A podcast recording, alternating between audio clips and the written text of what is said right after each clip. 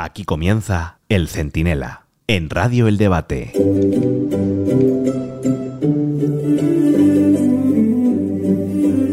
Bueno, de momento no ha salido la brigada Pedrete mediática, la, en fin, ya saben ustedes, el coro de Pedro Sánchez adjudicándole a él la remontada del peronismo en Argentina, que permitirá una segunda vuelta pues apasionante entre el peronista Sergio Massa y Javier Milei, que da la sensación de que se ha pasado de frenada y su personaje histriónico se ha tragado un poco sus opciones de, de ganar allí. Pero bueno, todo se andará, ¿eh? Ya saben que para los devotos de la iglesia de Pedro Sánchez, él es una especie de profeta contra la ultraderecha, ¿eh? Aunque luego esté el tío dispuesto a pactar siempre con la verdadera peor derecha de Europa, que es la de Junts y la de Puigdemont para mantener la presidencia.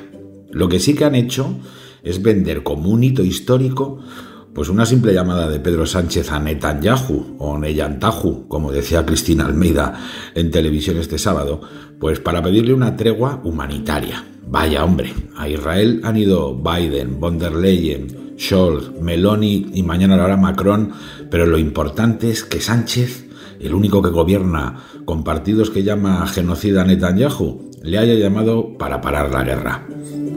En fin, que alguien le diga que pese a su retórica, Israel ha parado los bombardeos dos veces desde el 15 de octubre y en las dos ocasiones fue jamás quien siguió lanzando misiles. Soy Antonio Naranjo, esto es el Centinela Express y en un momento se lo explico todo.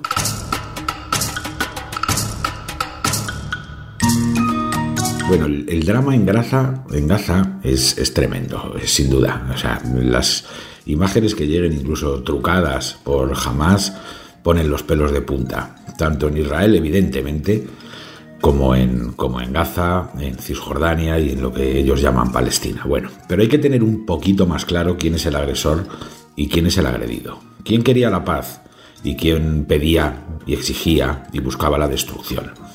Porque todo lo demás es propaganda, y propaganda de jamás. Pero miren qué casualidades. Un día como hoy, de 1520, un español se convirtió en el hombre más poderoso del mundo.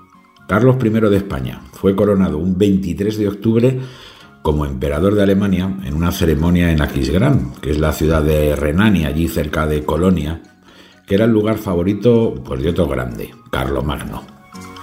Y miren si da vueltas la vida, ¿eh? Ayer tienes a un emperador con un imperio que no le caben los mapas y ahora tienes que ver al rey de España enviando un mensaje, bueno, la verdad es que bastante contundente, pero elegante, claro, como es él, en la ceremonia de entrega de los premios Cervantes, no, de los premios Cervantes no, aunque tampoco hay que descartar que, los premios Cervantes, que siempre viene el rey, haga lo mismo. Los premios Princesa de Asturias. Lo hizo el pasado viernes, ¿eh? Algunos echaban de menos algún, algún recadito de Felipe VI, ¿eh? que hizo seguramente lo que no le quedaba más remedio que hacer, encomendándole la investidura a Pedro Sánchez. Bueno, pues si querían ese recadito, ahí lo lanzo, como quien no quiere la cosa. En Oviedo, en un marco muy bien elegido y ya a salvo por el paso de los días de que Sánchez y toda la tropa que le rodea se pusiera a ondear la bandera de la República por retrasar su investidura. Tenemos que ser muy conscientes de todo lo que hemos alcanzado como nación, de todo lo que hemos construido y prosperado con tanto esfuerzo, de lo necesario que es conservarlo y preservarlo, de aquello que lo pueda erosionar y de que debemos cuidar lo mejor de nuestra historia. Son muchos nuestros problemas y las soluciones llegarán, como siempre ha sucedido y demuestra la historia de España, de la unidad, nunca de la división. Bueno, ¿eh? Ojo al recado, ¿eh? Si alguien quiere darse por aludido, ¿verdad, Sánchez?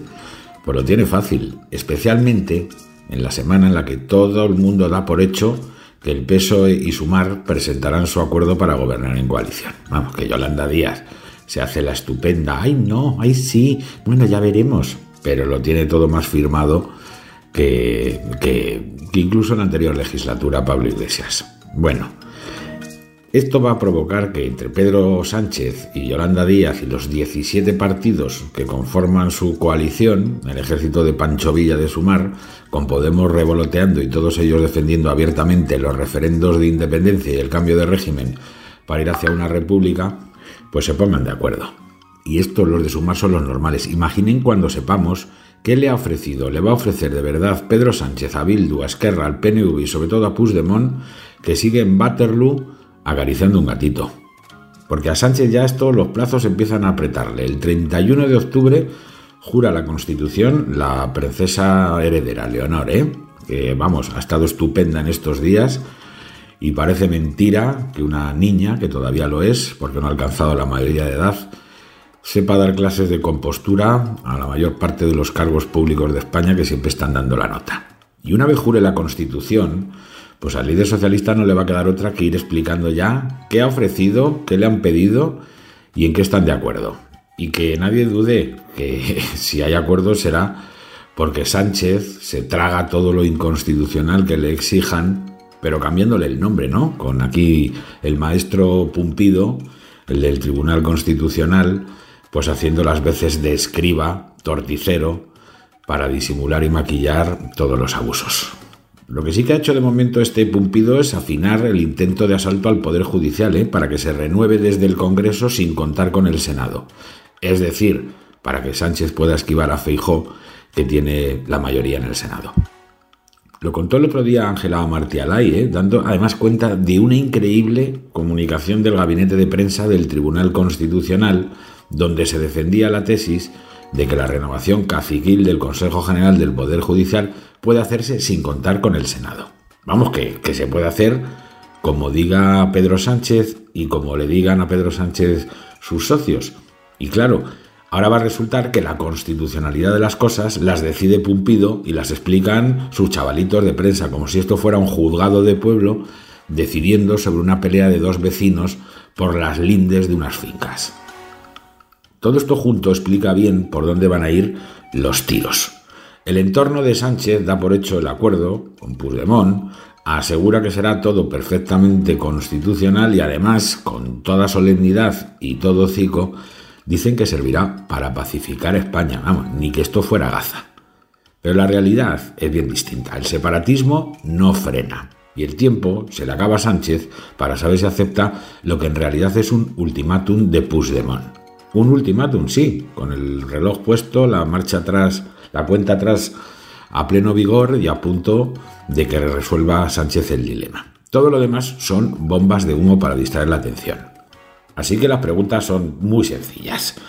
Y si tuviésemos un poco de dignidad de país, todos al unísono se las formularíamos a Sánchez. ¿Vas a aceptar o no una amnistía? ¿Vas a aceptar o no un relator internacional? Para que de repente parezcamos el Ulster de los viejos tiempos del IRA, ¿no? ¿Y vas a aceptar o no una consulta privativa de los catalanes? ¿Con ese nombre o con otro? Porque todo lo demás es darle vueltas a una eh, fenomenal trampa de Pedro Sánchez para ir acostumbrando a la gente a palabras y a conceptos que a fuer de repetirlas pierdan su importancia. Así que lo preguntamos una vez, dos, diez y las que haga falta.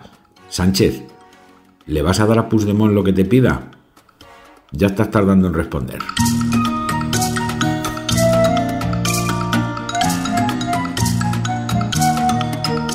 El Centinela, con Antonio Naranjo. Radio El Debate.